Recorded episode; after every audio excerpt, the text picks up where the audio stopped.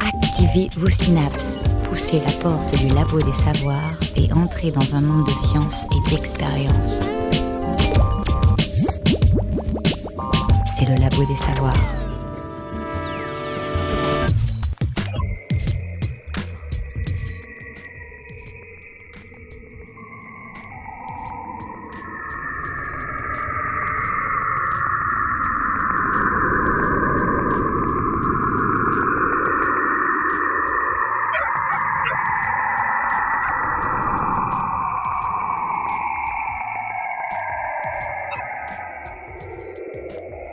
Bonjour et bienvenue au Labo des Savoirs. Cassini-Huygens, la plus grosse mission d'exploration planétaire jamais envoyée dans le système solaire externe, c'est-à-dire au-delà de Jupiter, arrive cette année au terme de 13 années d'opération autour des anneaux de Saturne. Parti il y a presque 20 ans, le 15 octobre 1997, il aura fallu à la sonde pas moins de 7 ans pour gagner sa zone d'exploration.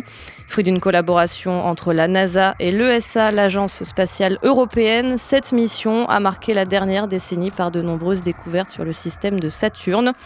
La quantité de données récoltées par la mission Cassini-Huygens sur Saturne, ses anneaux et ses lunes, notamment Titan et Encelade, est phénoménale. Le laboratoire de planétologie et géodynamique, unité mixte de recherche du CNRS de l'Université de Nantes et de l'Université d'Angers, a eu le privilège de participer activement à cette mission et a contribué à certaines de ces grandes découvertes. Quelles sont ces découvertes À quoi vont-elles servir?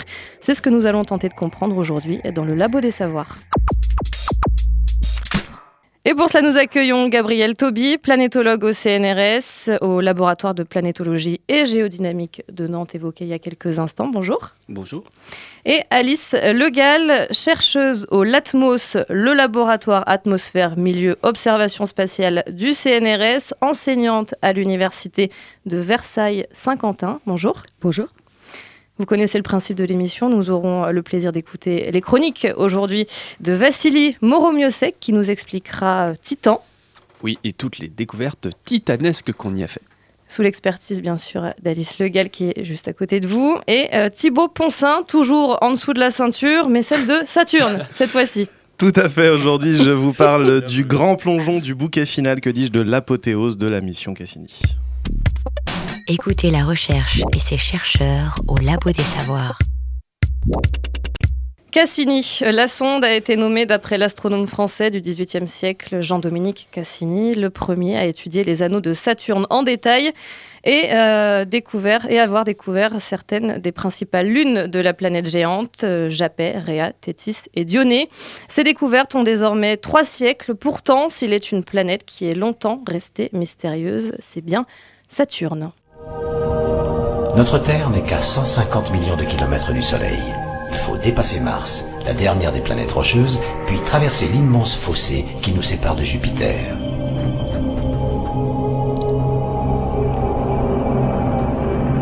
Saturne est encore au-delà. Cette magnifique planète est à peu près dix fois plus éloignée du Soleil que nous ne le sommes. Elle met presque 30 ans pour parcourir son orbite autour du Soleil et sa rotation quotidienne dure 10 heures et quart. Saturne est la deuxième plus grosse planète de notre système solaire après Jupiter. Elle est si peu dense que si on la plongeait dans un océan assez vaste, elle flotterait. Pourtant, son volume pourrait contenir 750 fois la Terre. Gabriel Toby, euh, on va commencer par donner quelques éléments de, contexte. Si on devait euh, refaire une rapide chronologie euh, de la mission en cinq dates clés, ce seraient lesquelles? Alors les cinq dates clés. Déjà, il faut commencer sur l'origine du projet. En fait, l'origine du projet vient directement de la mission Voyager qui était partie dans les années 70 et qui avait survolé le système de Saturne en 81. Et rapidement, dès les premières observations qu'il y avait eu sur Saturne, il y a eu plusieurs scientifiques européens, américains qui ont se concerter pour pour faire la suite de l'exploration de Saturne. Et donc le projet Cassini, il a commencé à émerger dès 1982. Donc c'est euh, il y a plus de 25 ans, si je compte bien. Euh, donc. Plus. encore plus. très longtemps. Donc c'est un peu dur ce matin pour calculer. Donc ça, c'est la date clé. Après, l'autre date clé, c'était en 1989 quand le projet a été validé par la NASA et l'ESA et qu'il est passé après en phase de, vraiment de, construction. Donc en 89, il a été décidé qu'il y aurait un, un vaisseau américain qui s'appellerait Cassini qui emmènerait un module européen qui s'appellerait Huygens. Donc ça, c'est pour l'origine. Et après, l'autre grande date, c'est l'arrivée dans le système de Saturne. C'était le 1er juillet 2004, où là, il y a eu la mise en orbite autour de Saturne. Et la deuxième, euh, non, on arrive à la quatrième grande date, c'est l'atterrissage de, Huygens sur euh, Titan. Donc ça, ça s'est produit le 14 janvier 2005. Et l'autre grande date, on va dire, c'est les découvertes des geysers d'Encelade. Et ça, ça nous amène à euh, juillet 2005. Et puis après, il y a eu plein de grandes dates jusqu'à maintenant. Et la, mhm. très, la, dernière grande date, ça sera la fin de la mission Cassini, qui sera le, 14, le 15 septembre 2017. Quel est le contexte scientifique au moment du lancement de la mission Cassini? Le contexte scientifique au moment du lancement, donc, au moment où on a envoyé la mission, on connaissait peu de choses sur le système de Saturne. On commençait à découvrir un peu ce qu'il devait avoir à la surface de Titan. Donc euh, trois ans avant le décollage, donc le décollage c'était en 97, trois ans avant le décollage, on a eu les premières données sur la surface de Titan et on a su qu'il y avait probablement des, différents types de terrains, des sortes de continents, peut-être des zones qui seraient peut-être des, des sortes de, de, lacs, bah pas de lacs, mais des grandes mers. En tout cas, on voyait des variations de coloration, mais on savait très peu de choses.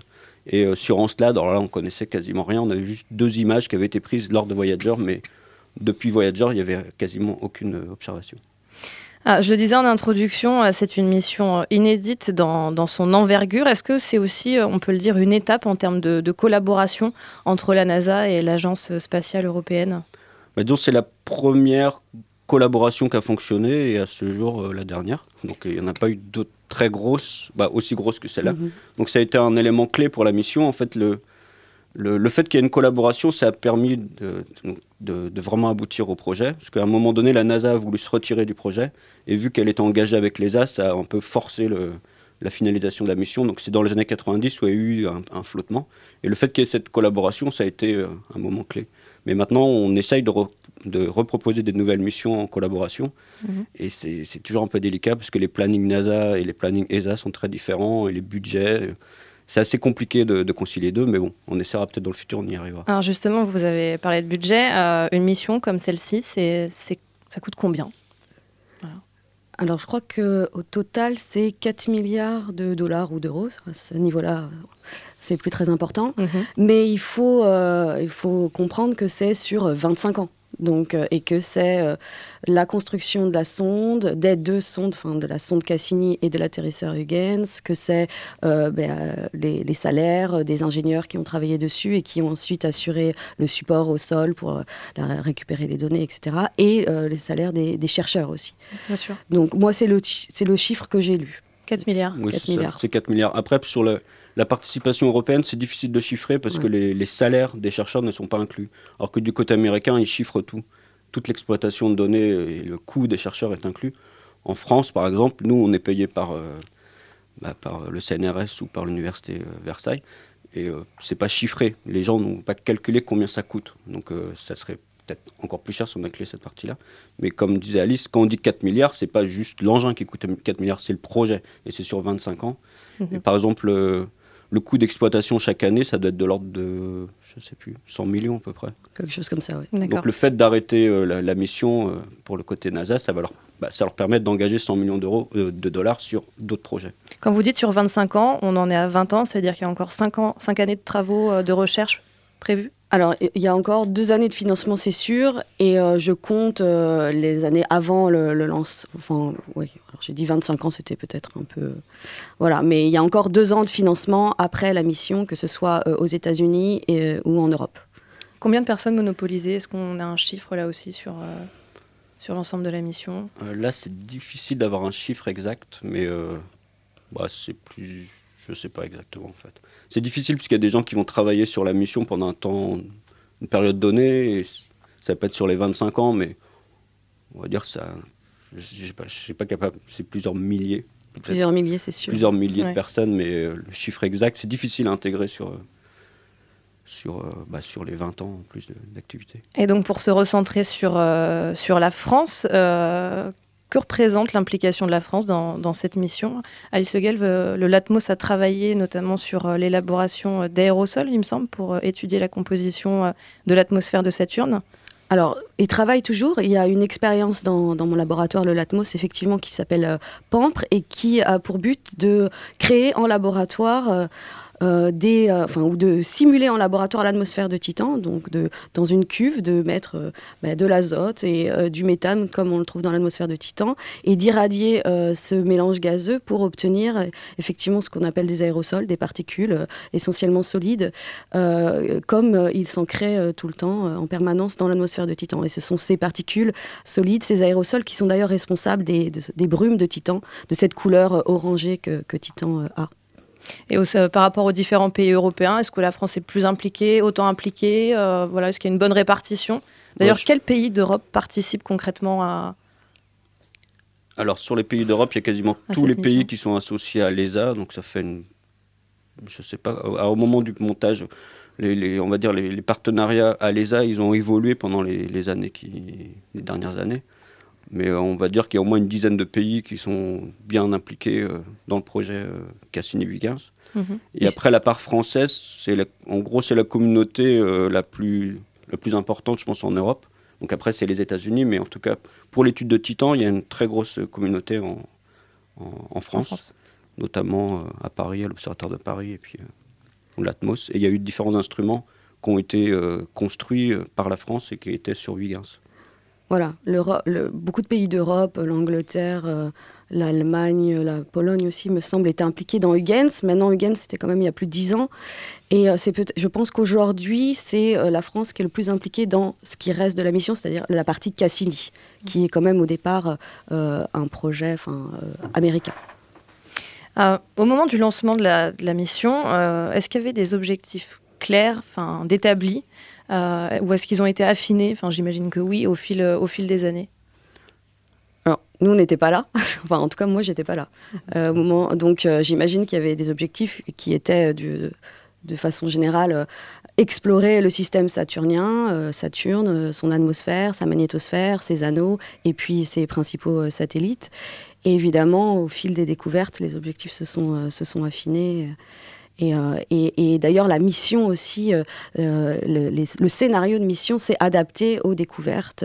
Lorsque les geysers d'Encelade ont été découverts, et eh eh bien, cette petite lune qui devait peut-être être observée une ou deux fois, on a décidé d'y retourner plus, de passer dans, les geysers pour en récolter des échantillons, etc. Évidemment, la mission s'est adaptée aux découvertes. Aujourd'hui, à l'heure où, on se parle, où est-ce qu'elle se trouve exactement, la sonde? La sonde en ce moment est en train de se rapprocher de Saturne et elle va passer dans le, plan des anneaux, donc dans la partie extérieure de, de l'anneau.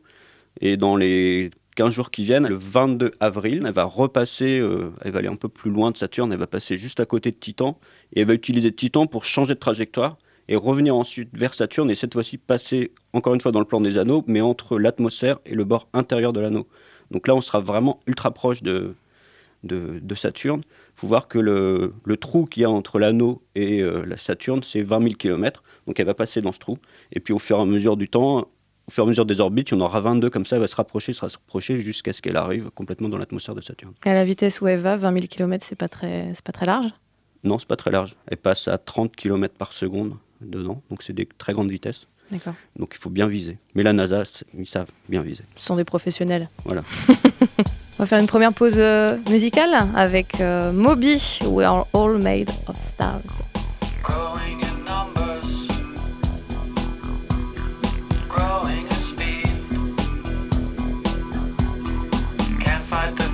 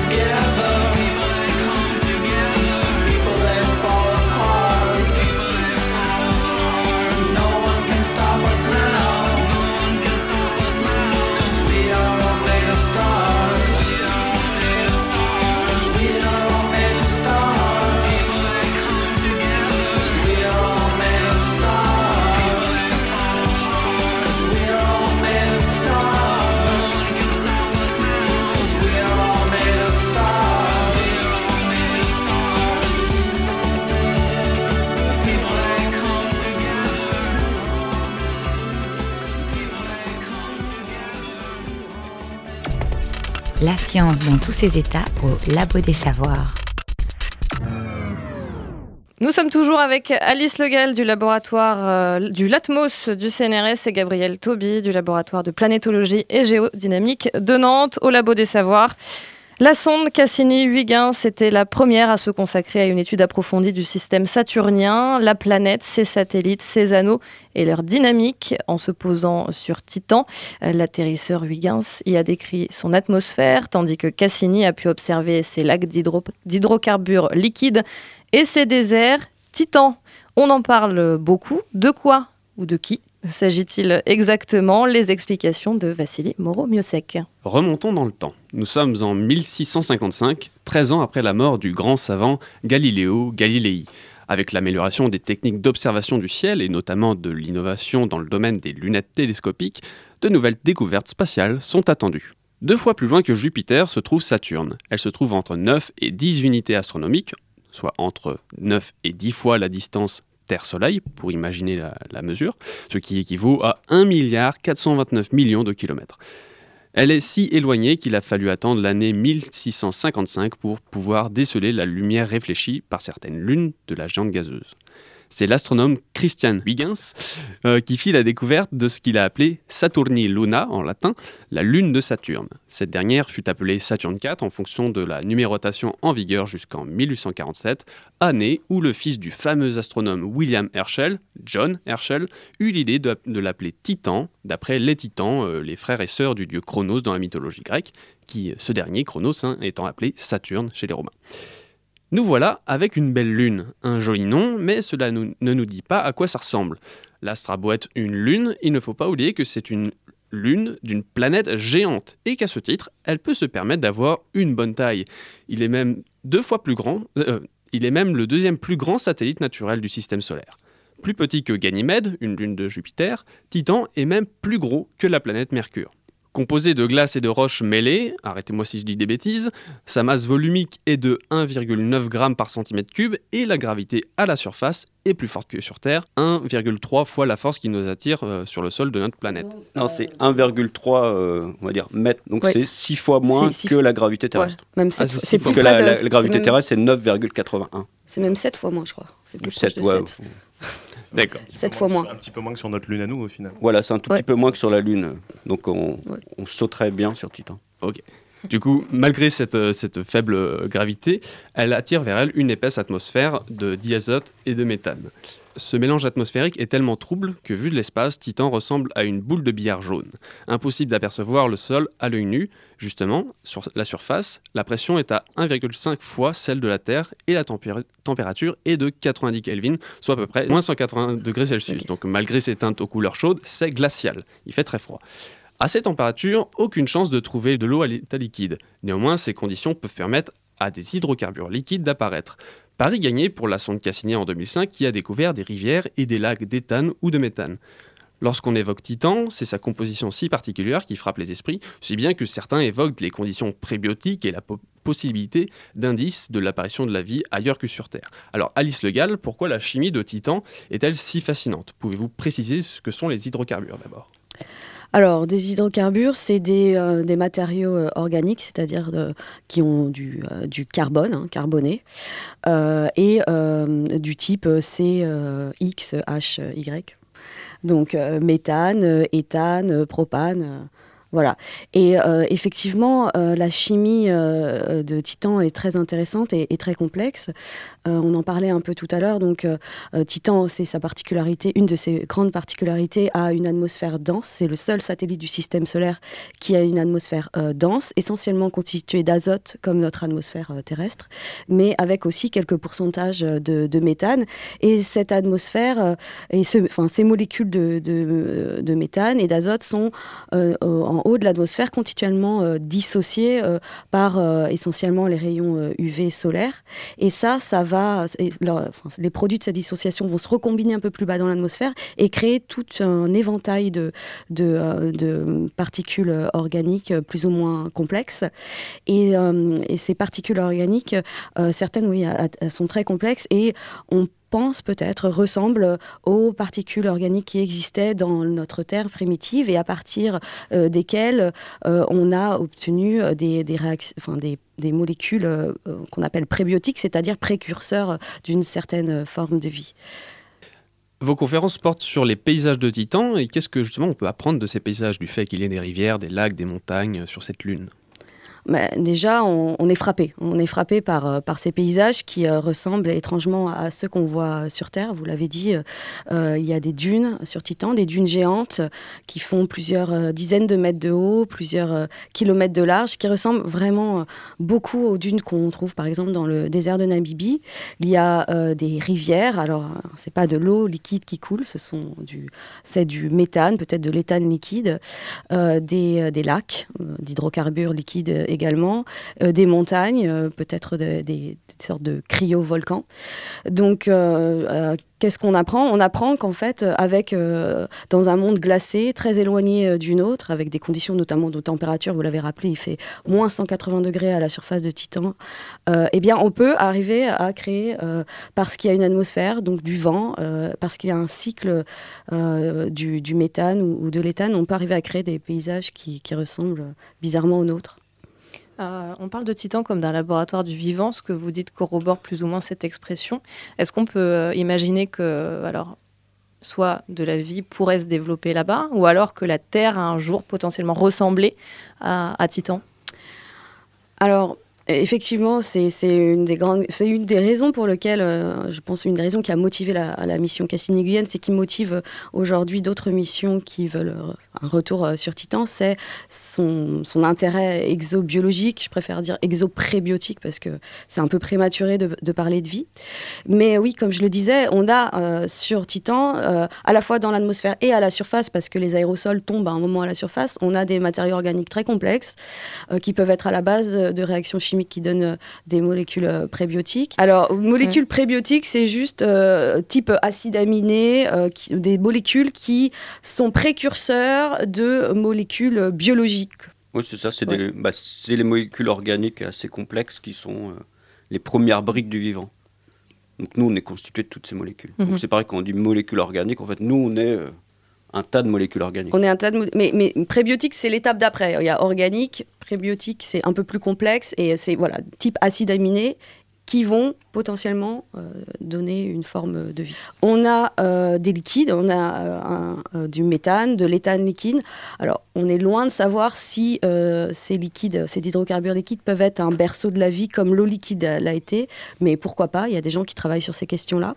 On a aussi de l'eau liquide en fait. Alors, pas forcément à la surface, sous la surface, on a découvert, et c'est une des découvertes d'ailleurs de la mission Katyn-Huygens, qu'il y avait à plusieurs dizaines, peut-être 50 km sous la surface, un océan liquide qui peut être aussi un berceau de la vie, surtout s'il est en contact avec euh, euh, la matière organique euh, à la surface. Ah, vous disiez, ces découvertes, c'est aussi ce qui a motivé la mission Cassini-Huygens, c'est-à-dire qu'avant cette mission, on ne savait rien sur Titan?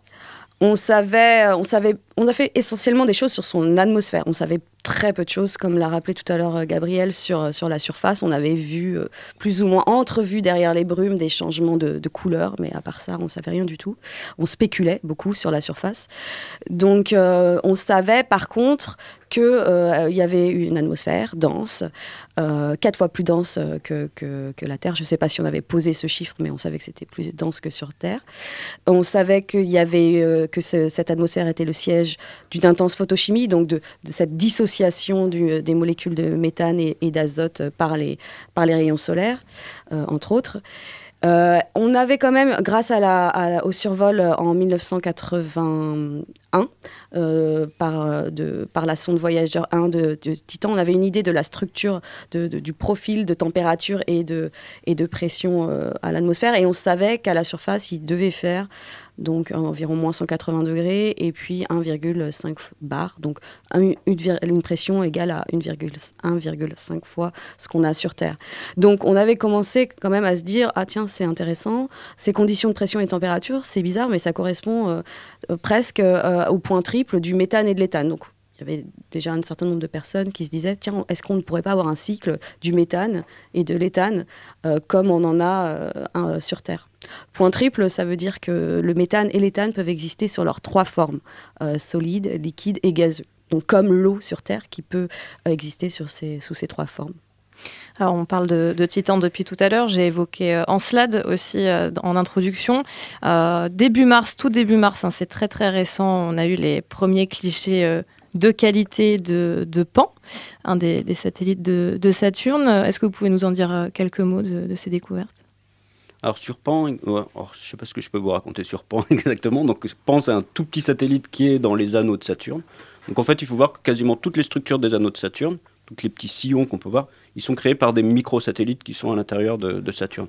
Et c'est ça qui, qui, génère, on va dire, toute la dynamique des anneaux.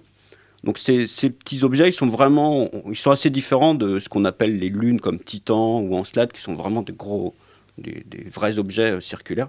la lune, par exemple, la petite lune Pan, c'est une sorte de gros caillou de mélange de glace. pas de caillou, c'est un caillou glacé, donc je sais pas si on peut parler de caillou, mais et ça qui ressemble a, à un ravioli. Forme, hein. qui a une forme de ravioli qui est complètement aplati au milieu, donc c'est assez étonnant. Donc il a une grande ride euh, au milieu, on ne sait pas trop pourquoi. Euh, j'imagine qu'il va y avoir des, des collègues scientifiques qui vont essayer d'expliquer pourquoi il y a cette grande ride, mais ça, c'est rigolo. Mais en fait, on peut voir qu'il y a tous ces petits satellites, ils sont vraiment de la taille, ils sont de l'ordre du kilomètre, donc c'est vraiment des tout petits objets.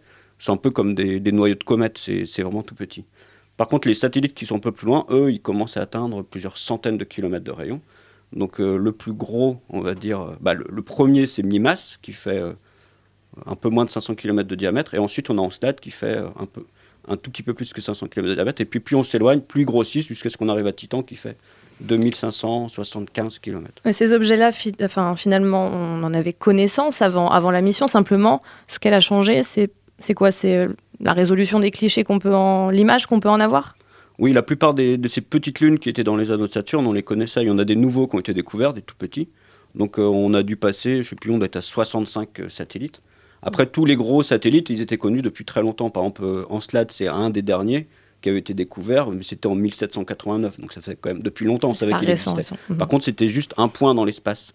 Donc depuis la mission Cassini, là, on a, on a, découvert vraiment beaucoup de choses sur Encelade. Donc je pense qu'on va y revenir après. Qu'est-ce qu'on a appris euh, de la composition, de la température euh, de l'atmosphère de Saturne?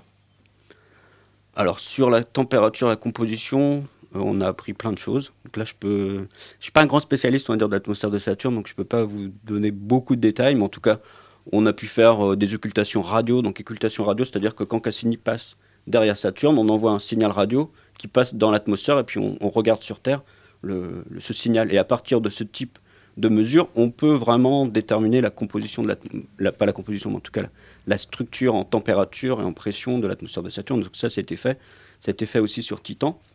Mais la composition, on l'a à partir des, des spectromètres, donc on a des compositions, donc on a des choses assez détaillées sur l'atmosphère de Saturne, mais on va surtout l'avoir dans la phase finale où là on va passer tellement près qu'on va pouvoir directement capter les petites molécules et les mesurer dans les, spectromètres de masse qu'il y a sur Cassini.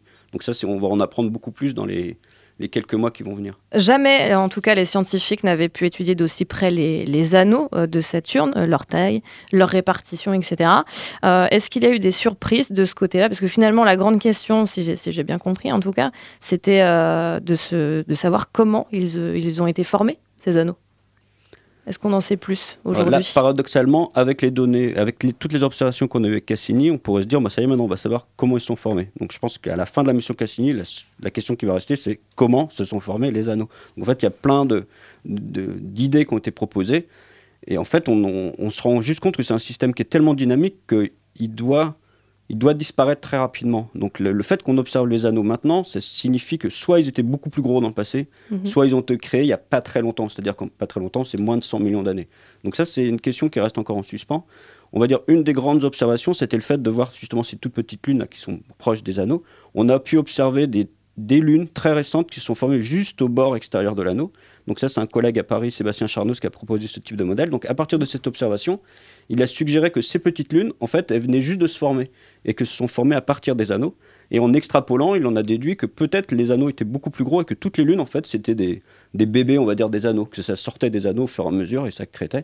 Donc ça, c'est une explication, mais par contre, on peut C'est une hypothèse. C'est une hypothèse, mais on ne peut pas la démontrer, on va dire, euh, à partir des observations Cassini. C'est juste, ça permet d'expliquer la naissance de cette petite lune et après en extrapolant, on pourrait peut-être expliquer toutes les lunes d'avant et ainsi expliquer euh, que, les anneaux étaient beaucoup plus gros dans le passé, qu'ils sont juste en train de disparaître. Et que si on attend 10 millions ou 50 millions d'années, qu'on retourne autour de la Saturne, bah, il n'y aura plus d'anneaux. Ce sera un peu triste. Ce sera différent, oui. Ce sera différent. Est-ce qu'on sait d'ailleurs à quelle vitesse ça évolue? Euh, bah, Là, on a des informations sur, plus sur les, euh, sur la dynamique actuelle. Alors sur la vitesse à laquelle elle évolue, je suis pas sûr qu'on ait vraiment des. C'est plus des prédictions, on va dire, de modèles, mais il n'y a pas d'observation directement. On voit pas l'anneau, par exemple, se... en train de disparaître. Ça, c'est juste que quand on extrapole dans le futur, on voit qu'il va, au fur et à mesure du temps, il va disparaître, mais c'est pas, on le mesure pas directement. Autre découverte, euh, et là, euh, les scientifiques de la NASA et de l'Agence spatiale européenne partaient de presque rien, là aussi, hein, c'est la magnétosphère saturnienne. Euh, la magnétosphère, donc, c'est le champ magnétique euh, qui protège les corps célestes, les astres, des vents émis par le Soleil. Euh, comment fonctionne celle de, Saturne? Est-ce qu'en fait, ce qui était intéressant, c'était justement d'étudier une magnétosphère du système solaire externe? Alors sur la magnétosphère, quelque chose qui est assez particulier, c'est qu'on avait justement, on, a des, on savait qu'il y avait un anneau, une sorte de tor autour de, donc un tor, qu'on dit un tor, c'est une sorte d'anneau avec plein de particules qui était là depuis très longtemps. On savait qu'il interagissait avec euh, le, champ magnétique de Saturne. On ne connaissait pas exactement son origine, mais on a compris après que la mission Cassini que c'était justement le, satellite Encelade qui émettait des particules dans l'espace, qui formait ce grand tor et donc qui modifiait même la, structure magnétosphérique de Saturne. Donc ça, c'est un truc assez intéressant. On a un peu un système un peu analogue euh, autour de Jupiter, où là aussi on a un très fort euh, champ magnétique, très intense, et on a une lune qui s'appelle Io, qui émet plein de particules dans l'espace, qui crée aussi ce sorte d'anneau de, bah, on appelle ça un tor autour de, Jupiter, qui modifie également la, structure, euh, la magnétosphère de, de, la planète. Donc ça, c'est des choses, c'est des couplages assez intéressants. Et après, on a appris, par exemple, on a pu, grâce au champ magnétique de, de Saturne, essayer de déterminer précisément la vitesse de rotation de Saturne. Et on s'est rendu compte que il y avait un petit décalage entre la vitesse à laquelle, bah, la vitesse apparente de, rotation de, Saturne déduite du champ magnétique, si on la compare à la vitesse apparente de l'atmosphère, il y a un petit décalage. Donc on ne sait pas encore exactement à quelle vitesse tourne, tourne Saturne. Alice Le vous voulez ajouter quelque chose? Non. Tout a été dit En tout cas, euh, bon, ce sont des découvertes euh, exceptionnelles puisqu'effectivement, elles ont motivé euh, l'allongement de la mission en, 2010. La mission était prévue pour durer 4 ans. finalement, elle en a duré bien 13 c'est ça? Donc, bel, bel allongement. À, quel rythme exactement voilà, ces découvertes se, sont, produites? Est-ce que c'était vraiment très régulier? Est-ce qu'on est parti sur quelque chose de plus espacé dans le temps? Alors disons qu'il y a eu toute une phase vraiment d'intenses découvertes tout au début.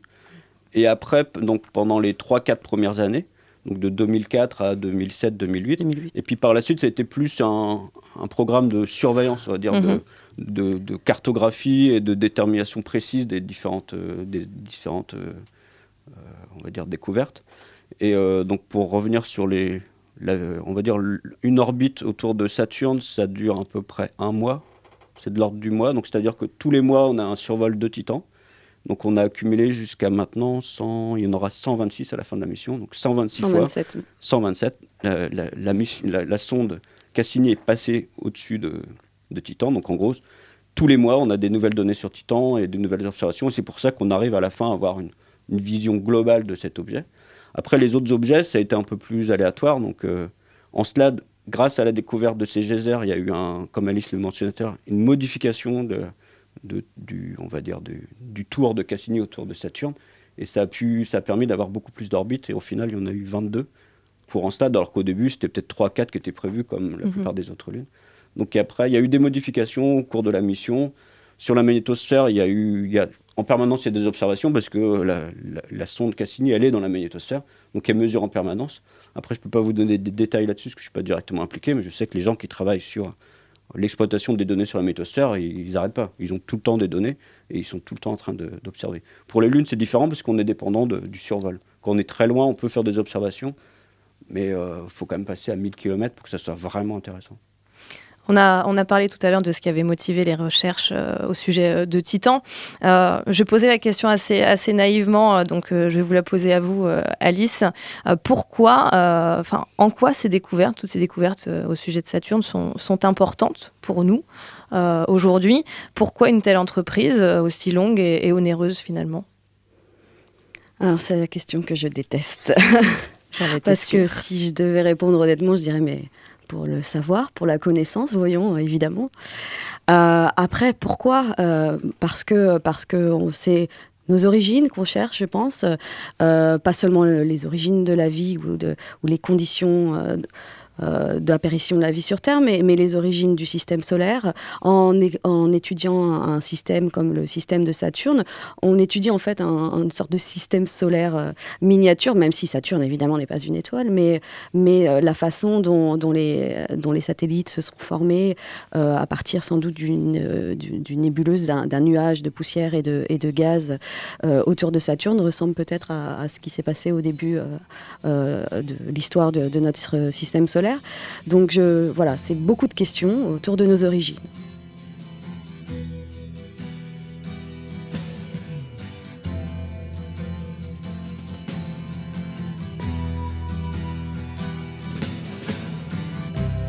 Ground control to Major Tom.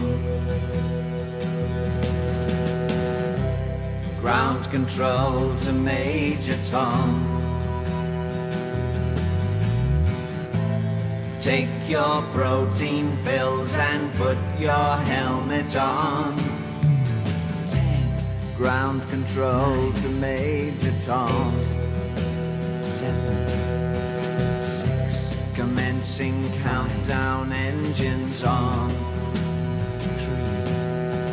Two. Check ignition One. and may God's love be with you.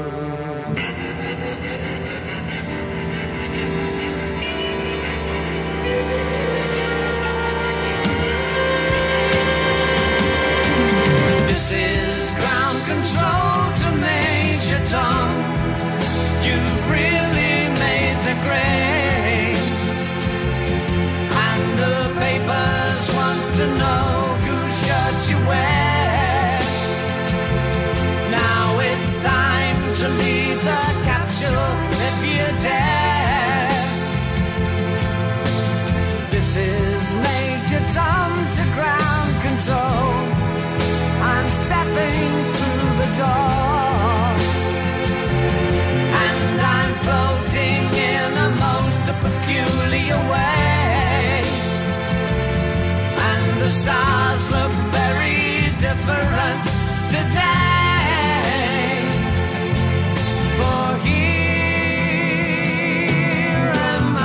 Sitting in a tin can.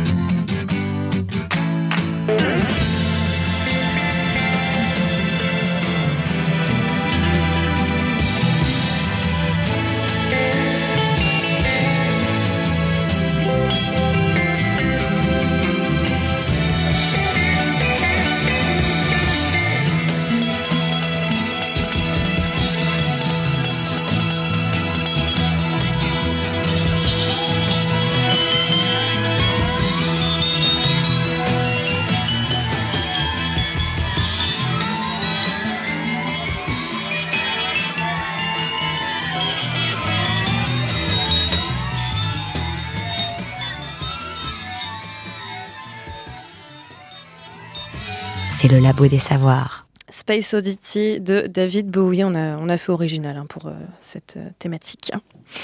Il est probable que pendant encore des années, les astronomes vont continuer à décortiquer euh, les données récoltées par Cassini, alors même que cette dernière aura disparu. Comment va-t-elle disparaître? En quoi consiste le sacrifice de la sonde Cassini-Huygens? Thibaut Ponsin. Voilà le commencement de la fin, disait Talleyrand. Nous sommes en 2017 et c'est vrai qu'après quasiment 20 ans de bons et loyaux services, il est temps pour Cassini de terminer sa longue et difficile mission. Depuis son lancement le 15 octobre 1997 du Cap Canaveral par une fusée Titan 4, elle en a fait du chemin, la petite. 7 ans de voyage, une insertion orbitale en 2004 en plein milieu des anneaux de Saturne, le largage de l'atterrisseur Huygens sur Titan en 2005, qui a d'ailleurs tenu en haleine l'adolescent que j'étais en plein cours d'SVT en attendant les premiers tours de télémétrie et déclenché mon intérêt pour le spatial. Bref, blague à part, non c'est vrai, elle a eu une belle vie Cassini. Mais pourtant, après deux extensions de mission en 2008 et 2010, ses réserves d'hydrazine s'amenuisent petit à petit et il est temps d'accorder du budget à d'autres horizons. Horizon, New Horizons Non, ok, je continue. Et du coup, c'est bientôt l'heure du bouquet final pour la sonde américaine. Du commencement, on peut augurer la fin, Quintilien. Et c'est vrai qu'avant le lancement, déjà, on savait que la mission aurait une fin. Les batteries et les instruments scientifiques s'usent, les réservoirs de carburant se vident, les orbites finissent par se suivre et se ressembler, et les objectifs scientifiques sont, malgré les multiples extensions, on en parlait tout à l'heure, petit à petit tout s'atteint. Mais terminer une mission spatiale, ce n'est pas aussi facile qu'on pourrait le croire. Ça consiste pas juste à dire bon bah les gars, on n'a plus de thunes, rangez vos affaires, débranchez les PC, oubliez pas de laisser vos badges à Janine en sortant, et le dernier qui part est un Cassini. Parce que déjà ce serait super rude, surtout pour Janine, mais en plus ça pose un autre problème, la contamination. Non, rien à voir avec le fait que certaines sondes, dont Cassini, sont alimentées en électricité par un générateur thermique à radioisotope, c'est-à-dire du plutonium. Non, le problème est ailleurs. Si l'on stérilise tous les atterrisseurs et les rovers pour éviter toute contamination d'autres planètes ou lunes par des organismes terrestres, le même soin n'est pas systématiquement apporté aux sondes spatiales qui, elles, ne sont pas vraiment destinées à la base hein, à toucher un sol, n'importe quel sol, surtout après tout le mal qu'on s'est donné pour les faire dégager d'une autre. Du coup, la seule solution pour éviter de coloniser Titan ou Encelade dans notre cas avec des bactéries bien de chez nous au risque qu'elles défoncent les éventuelles formes de vie indigènes, eh bien c'est la destruction pure et simple de la sonde. Mais pas question de lui coller 100 grammes de C4 dans le ventre avant le lancement et de la faire sauter en vol, non non non. Déjà parce que 100 grammes c'est 100 grammes et qu'en astronautique, le poids c'est l'ennemi, comme disait Colin Chapman, même s'il avait absolument rien à voir avec l'astronautique. Et puis aussi parce que les fragments résultant d'une explosion pourraient très bien contaminer un truc et on revient au même problème, puissance 1000. Bah oui, pour être sûr de ne rien contaminer, il faut pouvoir être certain à 200% que notre sonde est pulvérisée, vaporisée, bref qu'il n'en reste absolument pas une molécule encore reconnaissable. Et pour paraphraser Doc Brown dans Retour vers le futur, quitte à trouver une méthode pour faire péter une sonde spatiale, autant en choisir une qui ait de la gueule. Et cette solution, eh bien, c'est carrément d'envoyer Cassini faire un grand plongeon sur, enfin dans Saturne. C'est une technique que le Jet Propulsion Laboratory a déjà expérimenté avec Galileo en 2003. Galileo, pour la petite histoire, c'est un genre de Cassini version bêta en vachement moins bien qu'on avait envoyé en 1989 visiter Jupiter. Elle a eu plein de problèmes cette sonde, hein, entre l'antenne principale qui ne s'est jamais déployée, ses multiples bugs et reboots sauvages à cause des radiations. Et pour s'en débarrasser à la fin de sa vie, eh ben, les ingénieurs du JPL ont trouvé marrant de se venger en la balançant pleine balle dans Jupiter. C'est toujours plus marrant que la prime à la casse. En plus, ils avaient déjà racheté Cassini, donc les 1000 euros de réduction, ils s'en foutaient un peu.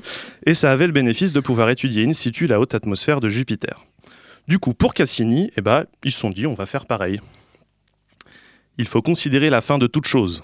Hérodote. On monte d'un cran encore. c'est plutôt classe et c'est même à mon sens presque noble comme disparition, un peu comme des funérailles maritimes, mais dans l'espace. Plus sérieusement, cette méthode va aussi et surtout permettre une dernière étude de l'atmosphère de Saturne et de, ses, Saturne et de ses anneaux, et un très proche survol d'Encelade pour étudier une dernière fois son cryovolcanisme. En plus, on va également récupérer les photos les plus détaillées à ce jour de tout ce petit monde, des clichés qui, j'en suis sûr, seront à couper le souffle. Le 22 avril prochain, comme on le disait tout à l'heure, Cassini va se lancer une bonne fois pour toutes dans une manœuvre qui la fera plonger au cœur des anneaux de Saturne et qui donnera le signal de départ de ses 22 ultimes orbites et l'entraînera vers son grand plongeon final. C'est vrai que la vie est rarement un roman en 18 tomes. Toutes les bonnes choses ont une fin. On ne repousse pas l'ultimatum. Grand corps malade. Cassini rendra l'antenne le 15 septembre 2017 aux environs de 14h heure de Paris, faisant retomber le système saturnien dans le silence éternel des espaces infinis. Ça, pour les incultes, c'était du Pascal. Mais séchez vos larmes, chers auditeurs et chères auditrices, car tout n'est pas perdu. Si pour Cassini la fin approche et est inéluctable, il y a de nombreuses autres missions, en cours comme futures, qui méritent votre intérêt.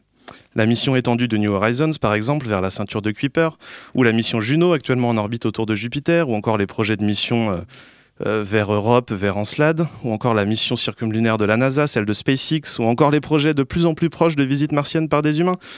Non, vraiment, si cette année la page Cassini se tourne, il reste encore bien d'autres histoires à écrire et de clichés à découvrir dans le grand livre de la conquête spatiale. Je terminerai donc cette chronique par une dernière citation de Paul Bourget. La fin de nos anciennes amours ne nous dégoûte pas d'en commencer d'autres. C'est magnifique. Merci Thibaut Fossin. Merci pour toutes ces idées d'émissions surtout. Liste non exhaustive bien sûr. Euh, Thibaut a commencé à, l'évoquer. Hein, euh, Cassino aurait pu aller s'écraser finalement sur Encelade ou, Titan. Euh, en dehors de l'aspect contamination évoqué dans la chronique de, Thibaut, pourquoi avoir choisi de la pulvériser dans l'atmosphère de Saturne?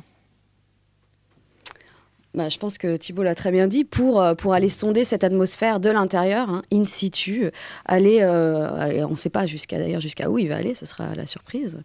Euh, je ne sais pas jusqu'à où est allée la sonde Galiléo, mais bon, peut-être jusqu'à... Alors, dans, dans, une atmosphère comme celle de, de, Saturne ou de Jupiter, on parle en, bar, donc peut-être jusqu'à 100 bars, jusqu'à ce que la pression soit, disons, 100 fois plus grande que celle qu'on connaît ici sur Terre. Peut-être que c'est le moment où, où la sonde va, va, va, va s'éteindre. Se désintégrer. Se désintégrer, oui. Euh, donc, voilà. Euh, avant cela, euh, le 22 avril prochain sera tentée une manœuvre dite audacieuse. la sonde va passer donc entre l'anneau interne et le dessus de l'atmosphère de Saturne. En quoi est-ce une manœuvre audacieuse et qu'est-ce qu'on espère obtenir grâce à elle? Gabriel Toby Alors c'est audacieux parce que le, c'est pas très grand la zone où elle doit passer, donc c'est 20 000 km. Donc il faut imaginer qu'on fait passer un engin dans un trou de 20 000 km, on dit bon, 20 000 km c'est très grand, mais c'est quand même à 1,4 milliard de kilomètres de chez nous. Donc euh, il faut, faut, bien programmer euh, le passage. Donc qu'est-ce que ça nous apprend bah, Ça nous permet de voir les anneaux comme on les a jamais vus, on va les voir vraiment de très très proches, et ça va permettre de commencer à, on va dire, à, respirer l'atmosphère de Saturne. Donc quand on va passer très proche, on pourrait, on dire bah, c'est super, on va faire des super images, mais en fait on va pas faire d'images, parce que ça va aller tellement vite que mmh. les caméras ne peuvent pas faire d'images. Mais par contre, les toutes les petites molécules qui sortent de Saturne, on va commencer à les, à les, sniffer, on va dire. La, Cassini va, va, vraiment respirer Saturne et elle va nous donner des informations sur la composition de Saturne. On va pouvoir les étudier. On va pouvoir, oui, on va les étudier. Donc, ça va, dans la phase finale, le dernier survol, je pense qu'on va pas faire grand-chose parce qu'en gros, dès qu'elle va commencer à rentrer dans l'atmosphère, la sonde va surchauffer. Et comme disait Alice, au bout d'un moment, elle va, chauffer, elle va fondre et elle va tomber, euh, alors je sais pas jusqu'où, mais elle va, se disparaître dans Saturne. il n'y a pas de surface sur Saturne, donc elle va pas se cracher, c'est juste qu'elle va, elle va chauffer, elle va fondre, et euh, au fur et à mesure, elle va se transformer en gouttelette, et puis elle va finir euh, à jamais dans Saturne. Et euh, donc à la fois l'espace et le, temps imparti pour effectuer cette, cette manœuvre en fait, quelque, d'elle une manœuvre délicate d'un point de vue astronomique. Bah, ce qui est délicat, c'est pas la phase, le, dernier survol, c'est juste de toute on le crash, donc c'est fini. Ce qui va être délicat, ça va être tous les survols euh, euh, d'avant, c'est-à-dire les 21 euh, survols de Saturne proche, où là on ne sait pas exactement ce qu'il va y avoir dans le plan des anneaux. Il suffit qu'elle se prend un, petit, un petit bloc de glace qui reste par là et peut-être qu'on va perdre le contrôle. Donc c'est peut-être le seul risque, c'est pendant ces 22, ces 22 survols ce qui me semble, c'est ce qui le, rend les manœuvres périlleuses, c'est aussi le fait qu'on ne connaît pas bien la masse de ces anneaux. Et c'est d'ailleurs un des objectifs de ces dernières orbites, c'est de déterminer la masse de ces anneaux. Et donc, quand on ne connaît pas bien la masse, ben, on a d'autant plus de mal à, prédire exactement quelle sera la trajectoire de, la sonde. Est-ce qu'elle va bien passer dans, dans ce trou euh? Et d'ailleurs, à ce sujet, je crois qu'il y a un pari en ligne qui est, lancé. Alors, je ne sais pas si c'est mm. pas par la NASA, ça va être pour les On peut parier quelle va être la masse des anneaux. Donc, vous pouvez essayer, vous pouvez jouer. Et si vous gagnez, bah, qu'est-ce qu'on gagne? Je sais pas. Pas un voyage sur place. un voyage sur place. Et le scénario catastrophe, s'il y en a un, ce serait quoi à ce moment-là? Bah, C'est qu'elle prenne. Je pense que si, euh, si elle se prend un petit, un petit objet et que. Et après, bah, je sais pas. Je pense pas qu'on perdrait complètement le contrôle. C'est pas la première fois qu'elle passe dans les plans des anneaux. Donc elle est déjà passée Le 1er juillet 2004, c'était un gros doute. On ne savait pas si elle allait survivre lors du passage dans les anneaux. Donc on dit qu'elle passe dans les, plans des anneaux, elle passe pas dans les anneaux. Si elle passait dans les anneaux, elle serait morte. Mais quand elle passe dans le plan des anneaux, c'est-à-dire elle passe dans les zones où il y a des grands, des grands vides, mais sauf que ces grands vides, on ne sait pas s'il y a quelques particules qu'on ne voit pas qui sont comme dans ces sortes de grands vides. Donc c'est ça le principal risque, je pense. Après, a, priori, il y en a quand même quelques particules. D'ailleurs, je pense que vos auditeurs peuvent aller sur Internet et, euh, et, chercher le son, le son de la sonde Cassini qui, euh, le 1er juillet 2004, passe dans le plan des anneaux. C'est assez émouvant. Oui, toutes les microparticules, on entend justement sur l'antenne le bruit des comme ça. Mais évidemment, il n'y a pas des gros blocs, euh, je sais pas. Cassini, sur Cassini, le site Cassini, vous tapez Cassini JPL. Ou... Cassini, musique, anneau, son, anneau. Ok. Magnifique recherche Google. J'avais déjà entendu cet enregistrement, c'est vrai que c'est. C'est, ça permet vachement de se projeter et de se dire, on a l'impression de se prendre des gouttes sur le pare-brise. Mm. Enfin, c'est, euh, c'est, ça humanise beaucoup le truc, je trouve. And here's the outgoing going crossing.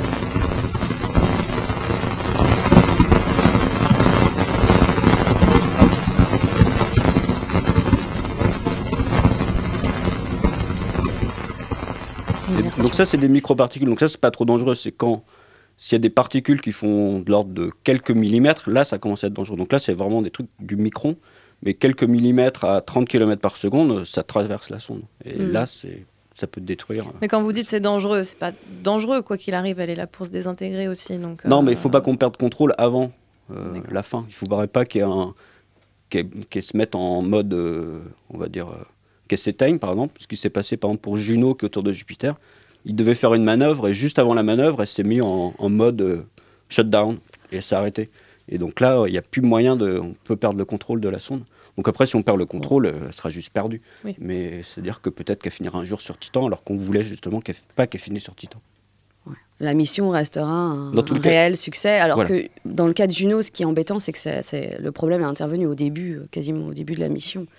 Là, 13 ans après, bon, elle a, bien rempli son, sa mission. Voilà, on peut le dire. Euh, justement, alors maintenant que ça se termine, euh, quelle va être la suite? Est-ce qu'on a vocation à effectuer des, des, missions de ce type sur, euh, sur d'autres planètes, des missions aussi longues, j'entends, puisqu'on voit que certaines sont déjà étudiées sur d'autres planètes du système solaire? Ou d'autres collaborations Si on, si on va justement sur les objets, on va dire, du système extérieur, donc là, il y a deux grosses missions, même trois quasiment, qui sont en train d'être en développement pour retourner autour de Jupiter. Donc en gros, sur Jupiter, comme c'était mentionné tout à l'heure, il y a eu la sonde Galileo dans les années fin 90, début 2000, qui a fait en gros ce que fait Cassini autour de Saturne. Malheureusement, elle a eu pas mal de problèmes techniques, donc elle n'a pas duré aussi longtemps que Cassini. Et quand on est autour de Jupiter, c'est vraiment dur, parce qu'il y a des radiations, donc les instruments, ils sont mis à, à dure épreuve. Quand autour de Saturne, c'est tranquille en fait, on aurait pu rester 50 ans de plus, c'est juste à un moment donné, il faut s'arrêter. Mais euh, donc autour de Jupiter, là on est en train de faire la troisième vague. Donc la première vague c'était Voyager, des 70. Deuxième vague Galileo, où là on fait une exploration type Cassini, où on va faire, euh, on va regarder tout. Et dans une troisième vague, là on va se focaliser sur certains, certains aspects. Donc il y a, en ce moment Juno qui étudie que Jupiter. Il va avoir la mission euh, JUICE, donc c'est une mission européenne dans laquelle nous on est fortement impliqués euh, au laboratoire à Nantes et puis plein de laboratoires en France, qui va aller étudier les lunes de Jupiter, donc qui va faire deux survols d'Europe, quelques survols de Callisto, et qui va se mettre en orbite autour de Ganymède. Donc Ganymède c'est la plus grosse lune du système solaire. Et ça va être la première fois qu'on va mettre un satellite en orbite autour d'une lune, d'une planète géante. Donc ça, ça va être assez intéressant. mais ça, c'est en 2030, en gros. On va arriver là-bas en 2030. Et en parallèle, il y a les Américains, donc la NASA, qui envoie une sonde qui s'appelle Europa Clipper, qui va aller étudier euh, la Lune Europe que la Lune Europe, qui va pas se mettre en orbite parce que c'est trop compliqué, mais elle va passer plein de fois autour d'Europe, une cinquantaine de fois, et faire des mesures. Et en ce moment, les Américains sont en train d'étudier la vague juste d'après, c'est-à-dire déposer un lander à la surface d'Europe. Et s'ils ont le budget, ils vont l'envoyer deux ans après. Donc c'est-à-dire qu'en 2028, on aurait euh, la sonde qui fera Europa Clipper qui fera la cartographie d'Europe. Et deux ans après, une fois qu'on aura bien compris ce qu'il y a à la surface d'Europe, il y aura un lander qui sera envoyé, qui ira se poser à l'endroit qu'on aura décidé et qui grattera un peu la surface pour voir qu'est-ce qu'on a vraiment à la surface d'Europe. Mais là, ce ne sera pas une collaboration, ce, sera, ce seront deux missions parallèles. C'était censé être une collaboration comme, euh, comme le projet Cassini-Huygens. Donc ça a été proposé en 2008 comme une collaboration, ça s'appelait à l'époque EJSM, c'est-à-dire Europa Jupiter System Mission. Donc c'était une vraie collaboration. Et quand la collaboration a commencé à être bien étudiée, tout le monde était d'accord, la NASA a dit nous on arrête. Donc ils ont arrêté et six mois après ils ont dit nous on fait Europa Clipper tout seul. Donc ils l'ont fait.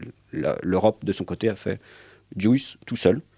Et au final, on va avoir les deux sondes qui seront ensemble. Donc, il y aura des collaborations scientifiques. Donc, pour nous, en tant que scientifiques, ça change pas radicalement les choses. Mhm. Mais il n'y aura pas de collaboration d'agence. Donc, c'est ça qui peut bloquer. Est-ce que c'est quelque chose qu'on peut regretter ou... enfin, J'imagine que le contexte euh, présidentiel euh, récent des États-Unis a contribué. Non, parce que ça, c'était décidé il y a très longtemps. C'est en 2009 que c'était décidé de séparer. Donc, euh, c'est juste que ils n'ont pas les mêmes. La NASA et l'ESA n'ont pas les mêmes plannings. Du côté NASA, à tout moment, ils peuvent annuler une mission. Par exemple, là, je vous parle de Repas Clipper qui va en 2028. Peut-être l'année prochaine, on arrête tout. Alors que du côté européen, une fois que tous les pays se sont mis d'accord, ça met du temps. Et une fois qu'une mission est décidée, elle va partir. On prendra peut-être 10 ans de retard, mais elle partira. En général, on prend un peu de retard. mais on part. on part. Alors que les Américains, à tout moment, peuvent dire mm. bah non, finalement, ça nous coûte trop cher, on arrête. Le Labo des Savoirs, la radio savante.